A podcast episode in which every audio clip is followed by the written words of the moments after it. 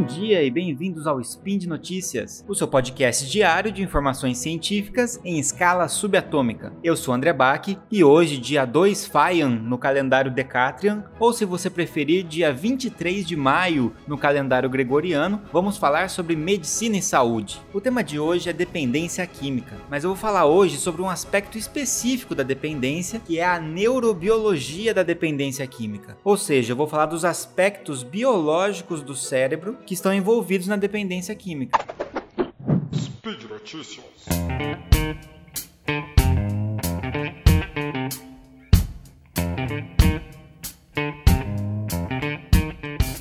Bom, o uso de substâncias psicoativas tem feito parte da vida do ser humano há muito tempo. Nós utilizamos no dia a dia, nem que seja o cafezinho ou um chopp no happy hour com os amigos. Mas o que, que será que acontece no nosso cérebro para que ele se torne dependente, para que ele sinta necessidade de uma substância química? A gente pode dizer que a dependência é caracterizada pela incapacidade em se adiar recompensas. E além disso, é caracterizada pelo uso contínuo da droga, mesmo mesmo quando essa droga traz consequências negativas. Ou seja, a gente pode dizer tudo começa com uma impulsividade que a gente pode definir como sendo uma ação que não tem reflexão prévia, ou a gente não consegue refletir sobre as consequências disso. Então a gente acaba preferindo uma recompensa imediata em prejuízo de uma outra recompensa potencialmente mais benéfica, mas que seja mais tardia. Essa questão de levar em consideração alterações cerebrais na dependência, ela é relativamente recente e Talvez o experimento que tenha trazido maior contribuição nesse sentido tenha sido o experimento dos pesquisadores James Olds e Peter Milner. Esses pesquisadores observaram que os ratos com eletrodos introduzidos em regiões específicas do cérebro apertavam uma barrinha para receber estímulos elétricos nessa região. Então imagina o seguinte, o ratinho está dentro da gaiola dele, tem um botãozinho que ele pode apertar e esse botão, quando ele aperta, dá um choque no cérebro dele mesmo. Só que esse é um choque tão leve que apenas estimula uma área específica do cérebro. E esses pesquisadores perceberam que essa estimulação fazia com que os animais repetissem esse comportamento de se autoestimularem com tanta intensidade a ponto de muitas vezes deixarem-se de se alimentar, de dormir, de consumir água, por exemplo. Esses animais trocaram recompensas naturais por uma recompensa mais imediata e mais intensa, que era levar o estímulo numa área do cérebro. E aí que se descobriu então que essa área predominantemente libera um neurotransmissor chamado dopamina. E é por isso que a gente ouve muito por aí que a dopamina é o neurotransmissor do prazer. Talvez ela não seja exatamente o neurotransmissor do prazer em si,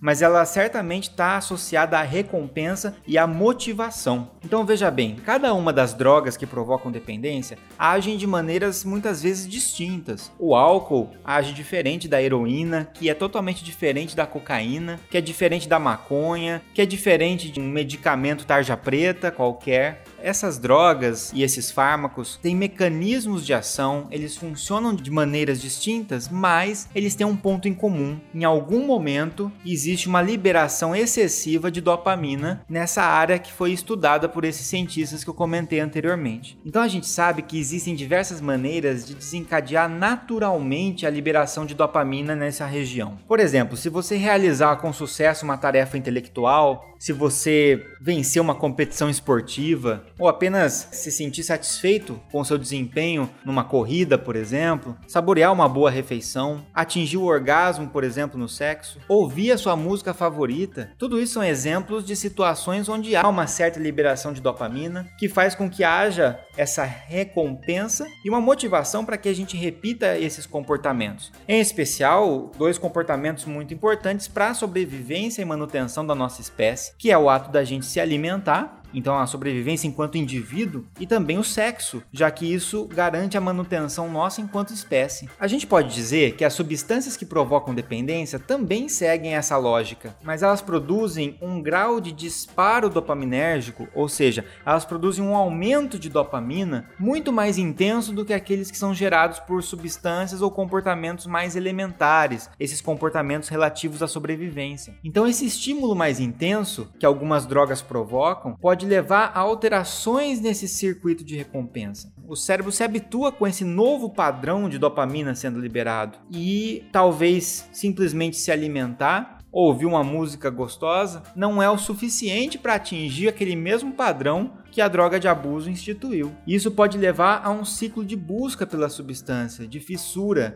e de dependência, além da abstinência quando a gente retira essa droga. Com o passar do tempo, com o passar do uso, a tendência é que a gratificação que a gente experimenta vá diminuindo, e isso faz geralmente com que o indivíduo queira aumentar a dose para voltar a sentir aquela sensação que ele sentia antes. E isso, obviamente, reforça o processo de dependência. Então, a gente pode dizer que, de maneira simplificada, o nosso cérebro percebe que não é necessário ganhar essa recompensa naturalmente. Ele não precisa se esforçar bastante para ganhar uma recompensa pequena ele pode obter essa recompensa de modo muito mais intenso e muito mais rápido através do uso de uma substância química. E aí, com o passar do tempo, não só a utilização da droga leva a essa sensação de recompensa, mas até mesmo começa a ocorrer uma antecipação da recompensa. O que quer dizer isso? O fato de imaginar a utilização da droga já faz com que haja uma liberação prévia de dopamina, que faz com que você tenha motivação suficiente para utilizar a substância novamente. E aí a gente acaba tendo tendo um deflagrador ambiental desse estímulo. Quer dizer, se a pessoa está no mesmo ambiente no qual ela está acostumada a utilizar a droga, se ela está com as mesmas pessoas, ela já tem uma certa liberação de dopamina, o que faz com que ela tenha motivação adicional na busca pela droga. Isso acaba correspondendo à transição entre a impulsividade, que a gente comentou anteriormente, e a compulsividade. É importante a gente lembrar que esse mecanismo que eu acabei de falar para vocês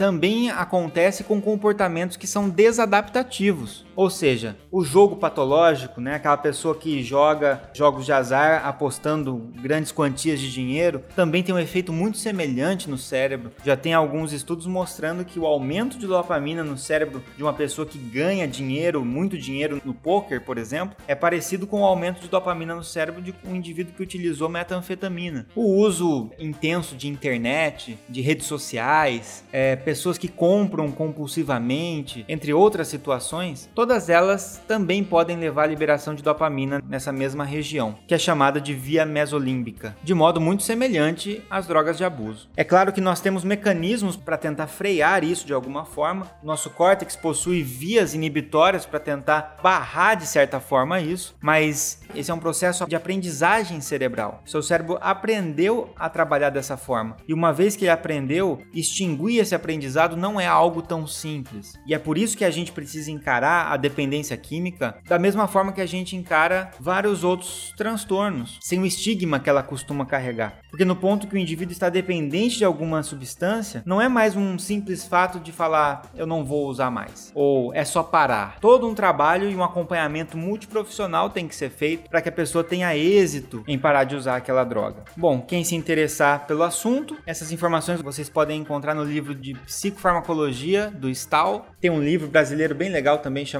Dependência Química, Prevenção, Tratamento e Políticas Públicas, organizado pela Alessandra Diel, Daniel Cruz e Ronaldo Laranjeira. Tem um livrinho também pequenininho do Stahl que se chama Transtornos Relacionados a Substâncias e do Controle de Impulsos. É um livrinho bastante didático também. Esses dois livros do Stahl, né, o de psicofarmacologia do transtornos relacionados a substâncias, são livros que dependem mais do conhecimento da farmacologia, então precisa ter uma certa base para conseguir lê-los. E o livro de dependência química que eu citei anteriormente é um livro que já dá para ter uma leitura um pouco mais fácil, se você não tem um conhecimento prévio tão solidificado. Bom, é isso, gente. Espero que vocês tenham gostado. Deixem seus comentários aí no post, podem mandar comentários também para contato@saicast.com.br e lembrando que esse e outros programas aqui do Portal Deviante só conseguem existir graças ao apoio de vocês. Então, quem quiser pode contribuir com a gente no nosso sistema de patronato do site, que você acessa clicando no link do post. Um abraço e até o próximo Spin.